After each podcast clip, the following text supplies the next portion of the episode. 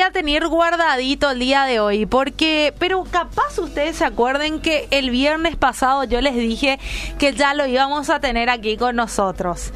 El tan ansiado y esperado bloque Biblia y Tereré vuelve con todo con nuestro querido profe Marcelo Val, que ya está aquí conmigo. ¿Cómo estás, querido profe? Bienvenido muchas nuevamente. Gracias, muchas gracias. Estoy muy bien, muy bien. Un gusto estar de vuelta realmente.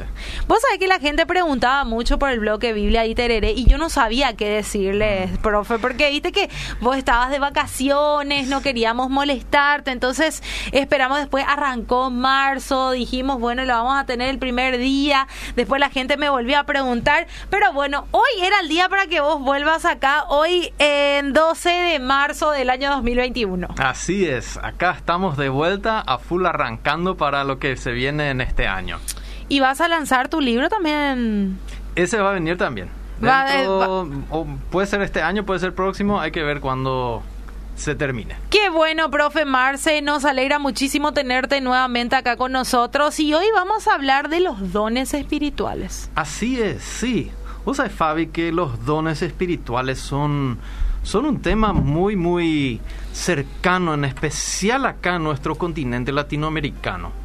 Vos sabés que los, los dones espirituales realmente han, han llegado a ser un, un motor para algunas iglesias y por otro lado han llegado también, ¿no? A veces a dividir iglesias. Mm. Eh, es un tema que ha sido de mucha discusión, de mucho debate, realmente un, un tema que, que como cristianos, ¿no? que nosotros decimos que tenemos el Espíritu Santo, nos incumbe, nos eh, significa mucho y no podemos simplemente obviar el tema. Y vos sabés, Fabi, que Sí. eh, en Primera Corintios, que es una carta en la Biblia, en el Nuevo Testamento, el apóstol Pablo le escribe a una iglesia que está teniendo algunos problemitas con estos dones. Y en vez de hablar específicamente de cada don, cómo funciona, porque eh, personalmente creo que hay mucha, muchas diferentes opiniones, porque la Biblia a veces no nos da demasiada información sobre cada una de estos dones, pero podemos entrar de repente en uno que otro, ¿no? El, el punto que quiero mencionar hoy, eh, Fabi, Sí, es que mira en el en Primera Corintios el capítulo que habla acerca de, de los dones a Pablo escribe esta carta y le escribe a esta iglesia eh, tratando el tema acá. Y yo quiero eh, que nos encontremos un poco en el texto en el capítulo 12 no ahí Pablo escribe y dice en cuanto a los dones espirituales hermanos quiero que entiendan bien este asunto. Ay, parece que, ah, bueno, Pablo, gracias. Ahora él nos va a explicar el tema de los dones espirituales, ¿no? Eh, Así, así realmente suena este versículo. Y es así, Pablo quiere entrar en el tema y parece que necesitan explicación estos corintios. Pero a veces, eh, fíjate como en otra versión, en la Biblia de las Américas, eh, interesantemente dice, eh, no quiero hermanos que seáis ignorantes. ah, nos viene la idea a la mente, ¿será que eh, la gente en Corinto no sabía nada, que, que habían dones espirituales, por ejemplo? ¿Será que eh, la gente se preguntaba, ¿existen estos o no? ¿O, o hay, hay maneras en que podamos eh, ver el Espíritu obrar en nuestras vidas? ¿no? Y, y realmente no es que no sabían nada. Vos sabés cómo, cómo eh, Pablo suele usar esta frase, no quiero que sean ignorantes, quiero que sepan. Y, y esta frase es una manera muy convencional al, al escribir una carta en el tiempo en el cual vivía Pablo, ¿verdad? Hoy en día, mira, nosotros ya no sabemos escribir cartas, ¿verdad? Mm. Eh, si nos referimos a, a alguien, de repente buscamos un modelo en Google, ¿verdad? Cómo escribir una carta y seguimos Ah, ese modelo, ¿verdad? sí. Porque eh, yo me acuerdo en el en la escuela todavía aprendimos a escribir una, una carta, a escribir una esquela, ¿verdad? Todo eso, pero nunca usé, ¿verdad? Porque yo ya soy parte de la generación digital donde las cartas se vuelven un email. Y tampoco vamos a utilizar ese vocabulario de ignorante, pues la gente se ofende fácilmente ahora. profe, ya no estamos como en esos tiempos. Totalmente. Pero era una manera de llevar, llamarle la atención acerca del tema. Ustedes ya saben mucho, le dice Pablo a, ellos. Ellos saben ya cómo, cómo funcionan las cosas, pero necesitan una guía.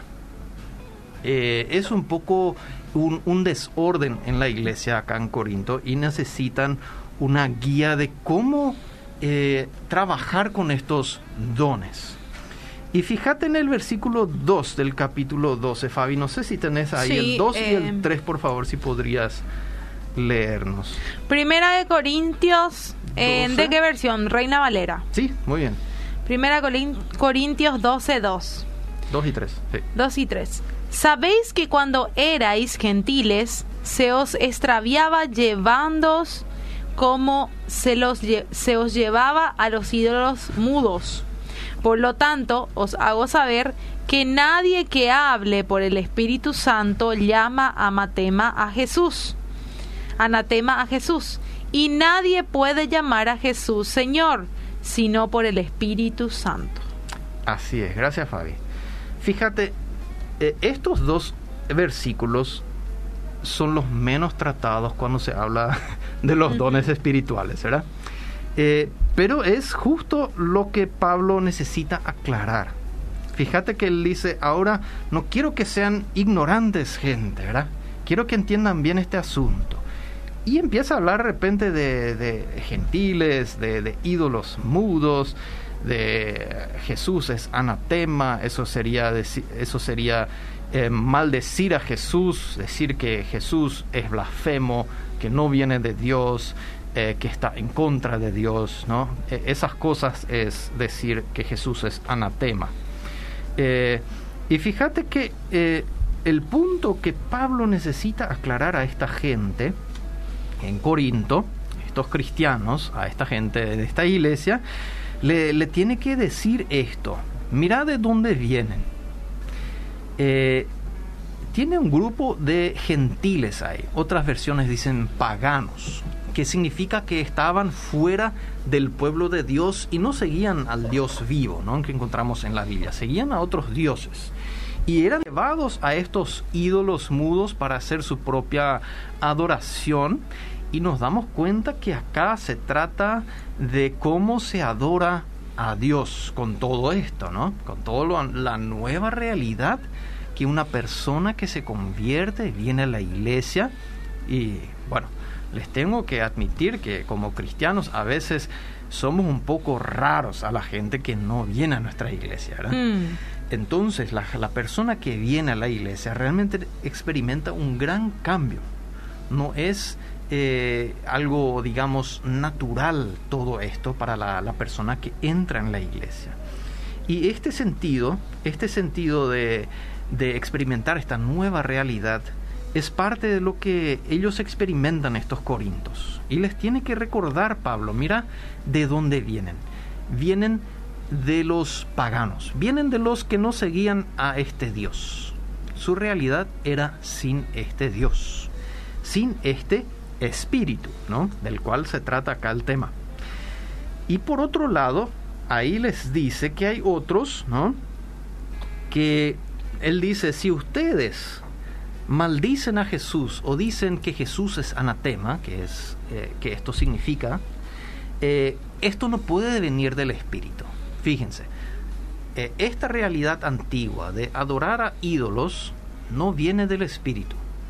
Y esta manera de decir que Jesús es un, maldecido, eh, no es Dios, eh, estar en contra de Jesús, también es una forma que no viene del Espíritu de Dios. Eh, a esto se refiere más bien a los que, muy probablemente a los que eran judíos en su iglesia. Los paganos su realidad anterior y los judíos que estaban en contra de Jesús, ¿verdad? esperaban a otro Mesías. Eh, a, muchos judíos le aceptaron. Pablo era judío, Jesús mismo era judío, los discípulos eran judíos, pero había muchos también que decían Jesús no es el Mesías. Por lo tanto, él dice blasfemias, cuando Él perdona pecados, cuando Él dice que Él mm. es Dios, ¿no? y por lo tanto Jesús tiene que ser eh, anatema, es decir, uno que no va a estar en el pueblo de Dios y está en contra de Dios. Pero Pablo les explica que, mira, estas dos realidades en las cuales venís a esta iglesia ahora, eh, no son realidades donde este espíritu está. ¿okay? Eh, estos son otras realidades. ¿Y cómo funciona la cuestión acá con el Espíritu? Y eso encontramos en la última parte del versículo 3 donde dice, nadie puede decir que Jesús, Jesús es el Señor excepto por el Espíritu Santo. Este es el Espíritu, fíjate en el, en el 3, eh, dice que es el Espíritu de Dios y luego más tarde dice que es el Espíritu Santo. Los dos eh, se refieren al, al mismo Espíritu. Eh, y este Espíritu de Dios es el mismo que habilita a personas a decir que Jesús va a ser mi Señor y Él va a tener autoridad sobre mi vida. No hay otro espíritu que nos pueda mover a decir y proclamar eso en nuestra propia vida. Eh, este es el espíritu de Dios. ¿Y qué significa esto? ¿Por qué Pablo habla de estas cuestiones cuando quiere hablar de los dones espirituales. Lo que él trata de decir es, mira, eh, hay realidades del Espíritu Santo. ¿Cómo se ve que una persona tiene el Espíritu Santo? Y lo más normal para todos es que ellos puedan decir que Jesús es mi Señor y que ellos traten y hagan todo lo posible que esté en sus manos a hacer esto una realidad que Jesús realmente sea su Señor y autoridad en su vida. Esto únicamente puede llegar por el Espíritu Santo. Por ende, Pablo dice, el que puede decir eso y el que lo dice es del Espíritu. Ahora, mira cómo sigue el versículo 4 y ahora entramos en todo esto de, la, de los diferentes dones, donde normalmente saltamos a leer eso, ¿verdad? Porque nos interesa cómo funcionan y eso, ¿no? ¿Qué don yo tengo? Y esto, estas preguntas no son malas, pero Pablo trata de decir otra cosa. Y ahora te quiero mostrar, Fabi, a lo que Pablo quiere llegar. Mira que en el versículo 4. Voy a leer. Por favor. ¿Quiere que lea? Sí, 4 y 5 también, por favor. Ahora bien, hay diversidad de dones, pero el Espíritu es el mismo. Y hay diversidad de ministerios, pero el Señor es el mismo. ¿Cuál es el punto central acá? Hay una palabra que se repite en la primera parte, que es diversidad. Hay diversidad, pero lo que queda lo mismo, eso es lo más importante para Pablo. El Espíritu es el mismo. El Señor es el mismo. ¿Por qué utiliza distintos eh, vocablos ahí? Espíritu en el primero, en el segundo, Señor. Excelente pregunta, Fabi. ¿Por qué tenemos esa diferencia?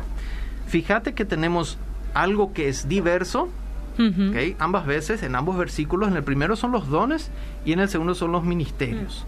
Y en el segundo tenemos el Espíritu y el Señor. Lo que Pablo hace es que, mira, sea como vos lo llames, hay diversidad en lo que hacemos en la iglesia. Lo que Dios te ha dado, sea un don, un ministerio, sea como vos lo llames, hay diversidad en eso. Cada uno traemos una, un grano de arena para la construcción del reino de Dios y uno es el que trae el ladrillo y el otro es el que trae la arena. Son ministerios diferentes y obviamente el que sabe poner el ladrillo tiene un don, ¿verdad? Claro. Obviamente el que mezcla la arena con el cemento también tiene lo suyo. Claro. Lo que Pablo trata de decir es, mira, hay, hay diferentes maneras que ocupamos en el reino de Dios, en la iglesia, pero el Espíritu, o si vos lo querés llamar el Señor, es lo mismo. Y él lo que dice acá es que todo esto viene de Dios. Sea llamado Espíritu, sea llamado Jesús, sea llamado eh, Dios. El Señor. Sí, viene de Dios, del este Dios que nos da esta nueva realidad en la, la cual vivimos como cristianos teniendo el Espíritu. Fíjate en el 6, él sigue la misma onda y hay diversidad de operaciones, de, de, maneras de actuar, pero es el mismo Dios el que hace todas las cosas en todos. Y ahí ya trata de Dios. Otra vez, viste, tenemos Ajá. Espíritu, Señor, Dios. Esto para Pablo es lo mismo. Por Ajá. eso él en, en el principio, ¿te acuerdas? Teníamos Espíritu de Dios, teníamos Espíritu Santo y Jesús es el Señor. Mira cómo Él te mezcla las cosas. Uh -huh. Y hay una separación, pero hay una identificación. Estas tres cosas tienen la misma intención. Vos no podés decir en tu iglesia, yo soy a favor de Jesús. Ah, vos sos del, del grupo de Jesús. Yo soy del grupo del Espíritu Santo. Ah, y viene un tercer grupo, ¿verdad? No, nosotros, nosotros adoramos a Dios, ¿verdad? Yo no sé qué ustedes hacen en la iglesia. Uh -huh. eh, a eso Pablo va. Esto no funciona. Esto no funciona porque al final y al cabo, si te da la opción de poder decir que Jesús es el Señor, es por medio de este Espíritu. Claro. Que es el Espíritu de Dios, el Espíritu Santo, que es lo mismo. O sea, si vos decís esto y proclamás esto con tu boca y con tu vida, es obra de Dios. Es uh -huh. decir, mediante el Espíritu, el Espíritu Santo. Santo. Fíjate cómo Pablo lo mezcla a propósito, porque hay justamente toda esta diversidad ¿no? uh -huh. presente en la iglesia. Y él dice, fíjate cómo, cómo él dice, eh, algunos eh, reciben palabra de sabiduría, otros palabra de conocimiento, y siempre lo que más repite es por el Espíritu, según el mismo Espíritu, por el único Espíritu. Uh -huh. Fíjate, uno y el mismo Espíritu en el 11. Todas estas cosas hace una persona, uh -huh. que es Dios. O sea, Jesús, el Espíritu y Dios, que trabajan para el mismo, para el mismo objetivo con la misma intención. Ahora, a veces nuestra intención y nuestra, nuestra, nuestra curiosidad humana nos lleva a, cómo funciona esto de las, de las lenguas, esta palabra de la sabiduría, ¿verdad? Cómo se disciernen los, los espíritus. Y hay diferentes opiniones acerca de eso y seguramente cada iglesia eh, pensará en, en formas un poco diferentes. ¿Por qué? Porque no tenemos del todo información acerca de cómo sucedía esto acá en esta iglesia de Corinto. ¿verdad? Entonces, eh, da mucho lugar a, digamos, a, a, tratar de armar una manera en cómo podría haber sido. Pero hasta ahí podemos uh -huh. llegar. Lo, lo importante y por lo que llego a esto es que en la iglesia de Corinto, como a veces también en nuestras iglesias, ¿verdad? Hay una competencia. Uh -huh. ¿Quién es el más espiritual? Y esto es lo que sucedía acá. Y algunos, algunas eh, personas cristianas eh, tienden a llevar las competencias que, que tienen de su, de su vida anterior fuera de la iglesia a la iglesia. Mm y quieren meter en la iglesia esta competencia de quién es el mejor en la iglesia. ¿no? Eh, mira que todos somos humanos, todos caemos en estas cuestiones a veces y tenemos que acordarnos de lo que tratamos de hacer en la iglesia es darle lugar a que Dios pueda hacer las cosas y pueda Él construir su iglesia como a Él le gusta no como a mí me gusta. Y esa cuestión es un poco difícil, ¿verdad? Mm. Que Pablo justamente le está acá tratando de aclarar a, a los corintios. Fíjate cómo él después sigue hablando de la iglesia como un cuerpo. ahí a partir del versículo 12, dice, porque así como el cuerpo es uno y tiene muchos miembros, pero todos son miembros del cuerpo, ¿no? ¿Viste lo importante? Es el cuerpo acá. Claro. Él, él dice, sí hay miembros, sí hay gente que le gusta más la guitarra que el teclado y hay gente que le gusta más el teclado que la guitarra. Gente, lo importante es el cuerpo, es el grupo. Porque mira como dice, aunque son muchos, constituyen un solo cuerpo. Así también es Cristo. No como los miembros, como el cuerpo. Como el cuerpo. Y esto es importante. Fíjate en el 13. ¿Me podrías leer el 13, por favor? Porque por un solo espíritu fuimos todos bautizados en un cuerpo, sean judíos o griegos, sean esclavos o libres, y a todos se nos dio a beber de un mismo espíritu. ¿Te das cuenta como otra vez el mismo espíritu, el mismo espíritu? Y él dice, todos fuimos bautizados en un solo espíritu. Y todos, a todos se nos dio a beber del mismo espíritu. ¿okay? Interesante cuestión el de beber del espíritu, ¿verdad? ¿Cómo uno toma del espíritu? Y a veces eh, nosotros, eh, si traemos el, el terereno, eh, tenemos la, hierba cargada, la hierba fresca, ¿no? Eh, a veces se, dice tiene mucho, mucho espíritu, ¿no? Y viste que, que en, aquella, eh, en aquella época se pensaba que el agua, las aguas que corren, dan más lugar a la espiritualidad. Nuestra mente no funciona así, pero en aquella época era muy normal por eso en los, en los eh, ya en la Babilonia habían aguas corrientes, ¿no?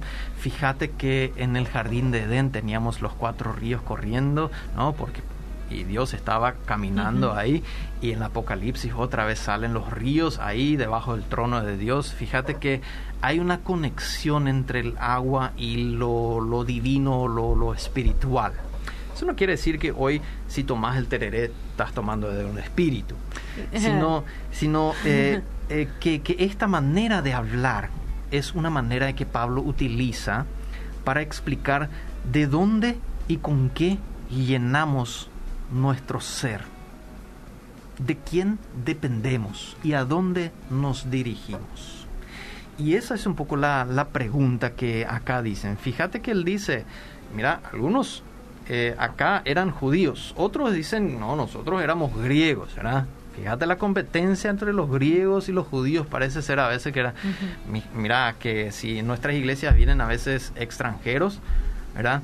Eh, de repente la gente cambia, ¿no? Mm. Eh, muy interesante ver un poco cómo la iglesia cambia cuando viene un extranjero, cuando viene un político, ¿no? Cuando viene alguien con mucha autoridad o viene algo con muy Cambia de actitud, cambia de manera de conversar, total, se sienta en otro lugar. Mira que si uno de estos eh, queridos indígenas que están en nuestras calles llegaría a nuestra iglesia, eh, yo te aseguro, Fabi, que no reaccionaríamos de la misma manera mm. en que si un ministro o un presidente llegara a nuestra iglesia. Eh, esto responde mucho a nuestra manera de ser y de lo mucho que debemos que aprender de la iglesia todavía. Eh, fíjate que somos un cuerpo y habían esclavos, él dice, y había libres. Habían los, los que mandaban y los que eran mandados. Pero todo esto no importa en la iglesia, porque Él dice, todos fuimos bautizados por un nuevo espíritu.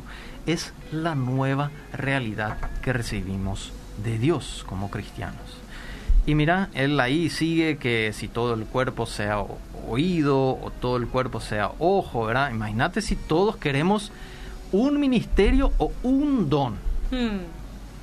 Eso es lo que Pablo dice, mira, eh, si, nosotros decimos que el mío es el mejor, el más importante, y el tuyo es más o menos secundario, ¿verdad? Sabes cantar bien, pero mm, realmente no es tanto como lo que yo hago, ¿verdad? Eh, en esa situación lo que hacemos de nuestro don o nuestro ministerio es que decimos, todos deberían hacer lo que yo hago. Todos deberían hacer lo que mi ministerio manda hacer. Mm. ¿Y qué ocurre entonces? Es una competencia. Eh, y al final, este espíritu que nos dio esta nueva realidad nos, no nos puede guiar a lo que deberíamos ir. Y terminamos peleándonos quién es más importante ¿no? Mm. en el reino de Dios. Y no sé si te acordás de cuando los discípulos se acercaron a Jesús y pidieron, ¿no? Estaban discutiendo quién era el más importante en el reino de Dios. Y vino la mamá de unos dos discípulos y le preguntó a Jesús, ¿será que me podés dar, no le podés dar a la derecha, al lado derecho y al izquierdo a mis hijos? ¿verdad? Y Jesús le tiene que eh, amonestar fuertemente a sus discípulos. Mira, Fabi, si nosotros hacemos de nuestra iglesia una competencia de quién es el más espiritual, de quién es el más cercano a Jesús, si eso es la motivación con la que nos vamos a adorar a Dios, estamos creo que en el camino incorrecto. Y fíjate que Pablo eh, termina su capítulo eh, ¿no? Eh, haciendo una serie de preguntas. En el versículo 30 él dice, ¿tienen dos don, el don, dones de sanar enfermos? Y obviamente no. ¿verdad? Yo probé una vez y no me salió. Bueno, yo no tengo y Pablo tiene razón. ¿verdad? si uno no tiene, tiene razón. ¿Hablan todos en lenguas? No. Yo conozco un amigo que no habla en lenguas. Por lo tanto, no. ¿verdad? Tampoco. Entonces no todos tienen. Y mira que dice, ustedes por su parte ambicionen los mejores dones. ¿Cuáles son eh, la competencia verdadera que podemos tener en la iglesia? ¿Cuál es esa competencia por la cual podemos competir? Los que les gusta competir, los que les gusta ser más espiritual, ¿verdad? Pablo ya ve, esta gente parece que no va a cambiar. Eh, ¿Por cuál don podemos competir? Y no es el don de, de sanar, no es el don de las lenguas, no es la- el don de interpretación. Y en el capítulo 13, mira cómo les inicia diciendo, ahora les voy a mostrar un camino más excelente. ¿Y sabe de cuál don él habla? Del amor. Del amor. Y ahí justamente él saca todo fuego, todo, toda leña de este fuego competitivo por ser el más espiritual de la competencia que existe en la iglesia de Corinto. Si quieren competir, compitan en quién se ama más. Y, y ahí no funciona la competencia así, ¿verdad? Yo tengo que ganarle pues a alguien. ¿Cómo le voy a ganar al quien le ¿Y amo? por qué será que no es difícil competir en esa, en esa área? ¿verdad? ¿Verdad? ¿Verdad? Parece que nos gusta competir y ser los más espirituales, porque nos da una buena reputación, porque nos da a veces poder, a veces nos da autoridad. Y cómo... Reconocimiento. cómo- reconocimiento. Y cómo nuestro ser a veces clama por estas cosas, ¿no? Y fíjate que el poder recibimos, pero no de las personas. Así como dice el Evangelio de Juan, el Espíritu Santo nos dio autoridad para ser hijos de Dios. Esa es la función. Y para Pablo, mira, seguirle a Jesús es esto. De si hablo en lenguas humanas y angelicales, pero no tengo amor, Nada. nada no tengo. Y si puedo hablar en, en profecías y entiendo todos los misterios y poseo todo conocimiento y tengo una fe que logra trasladar montañas, ¿verdad? O levantar gente de la silla de ruedas. Ah, ese le metí ahora. Eh, pero me falta el amor. No soy nada. Fíjate cómo acá Pablo eh, les dice que no se trata de alcanzar esta clase de espiritualidad. Se trata de ser el cuerpo de Cristo en amor unos por otros. Esa es la competencia.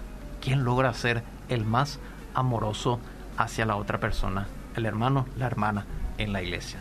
Fíjate cómo le da ahora la competencia. Bueno, ¿por qué tenemos que competir? Y en el versículo 4 me puedes leer. El 4, por favor. 13, al- 4. Sí. El amor es sufrido es benigno, el amor no tiene envidia, el amor no es jactancioso, no se envanece. No, no, no, hace nada indebido, no busca lo suyo, no se irrita, no guarda rencor. No se goza de la injusticia, más se goza de la verdad. Todo lo sufre, todo lo cree, todo lo espera y todo lo soporta. El amor nunca deja de ser, pero las profecías acabarán y cesarán las lenguas y la ciencia acabará, porque en parte conocemos y en parte profetizamos, mas cuando venga lo perfecto, entonces lo que es en parte se acabará. Así es. ¿Qué es lo que se queda? ¿Qué es lo que se queda? Es por lo que seguimos compitiendo. Es por lo que Jesús llamó a sus discípulos a competir. Lo que ustedes hacen a unos de estos, dice Jesús, me lo hacen a mí. Ustedes quieren regalarme algo. Regálenlo a una persona que lo necesite ustedes me quieren hacer algo bueno, hagan algo bueno a una persona que lo necesite. Ahora, a veces tenemos problemas con quién, a quién lo vamos a hacer. Mira que él empieza a decir que esto todo sucede en la iglesia. Si no nos llevamos bien en la iglesia, ¿cómo vamos a llevarnos bien con los demás? Si somos el cuerpo de Cristo, yo creo que el don espiritual más anhelable, el más importante, Pablo trata de decir a esta gente, es el amor que debemos fomentar en nuestra iglesia. No qué clase de música vamos a tocar o escuchar o cantar, ¿verdad? Ni qué tan espirituales son. Así mismo. ¿Cómo logramos esto? La gran pregunta, ¿verdad? Pero el tiempo no nos da para responder esa pregunta. Que el Espíritu Santo de Dios nos ayude en amarnos unos a otros, para que el mundo pueda reconocer que Dios ha enviado a Jesús para salvarnos. Qué buen tiempo, profe Marcelo. Qué, buen, cómo, qué, qué, buena manera arrancamos nosotros el programa, ¿verdad? Hablando del amor, hablando de lo que realmente es importante y de lo que realmente Dios quiere también para nuestras vidas. Fue un placer poder tenerte, profe, pero como vos decís, el tiempo es corto para poder responder todas las preguntas, pero nosotros te vamos a tener otra vez en el bloque de Biblia así y Es, así es, vamos a volver. Vamos a volver y seguir eh, intro, y, leyendo la Biblia y viendo lo que la Biblia trata de decirnos. Bueno, muchas gracias, profe Marcelo. Nosotros nos reencontramos dentro de 15 días otra vez. Así es, sí. Así es.